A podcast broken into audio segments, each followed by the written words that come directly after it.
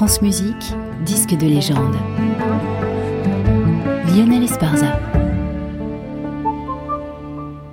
Et en légende aujourd'hui, le concerto pour orchestre de Béla Bartok par Georges Scholti.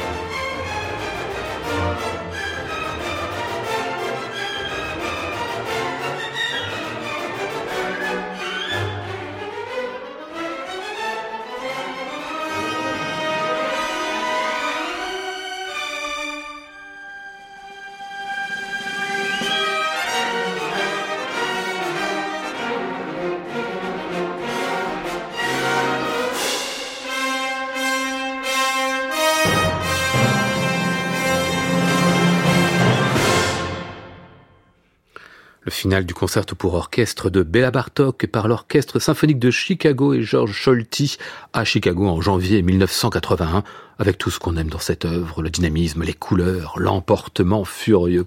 Scholti, dans sa jeunesse, avait étudié le piano et la composition à l'Académie Franz Liszt de Budapest avec des légendes de la musique hongroise, Kodály, Dornani, Weiner et Béla Bartok lui-même. Il garda un rapport très profond à tous ces professeurs qu'il défendit beaucoup tout au long de sa carrière, en concert et au disque, en particulier au temps où il était le chef principal de cet orchestre symphonique de Chicago entre 1969 et 1991 avec de spectaculaires enregistrements des œuvres de Bartok, des versions de référence, on peut le dire, et qui le restent 40 ou 50 ans après. Ce disque d'aujourd'hui est donc à la fois un sommet de sa collaboration avec cet orchestre et un hommage au maître de sa jeunesse. On retrouve ici euh, Scholti avec l'Orchestre symphonique de Chicago dans la suite de danse de Bella Bartok.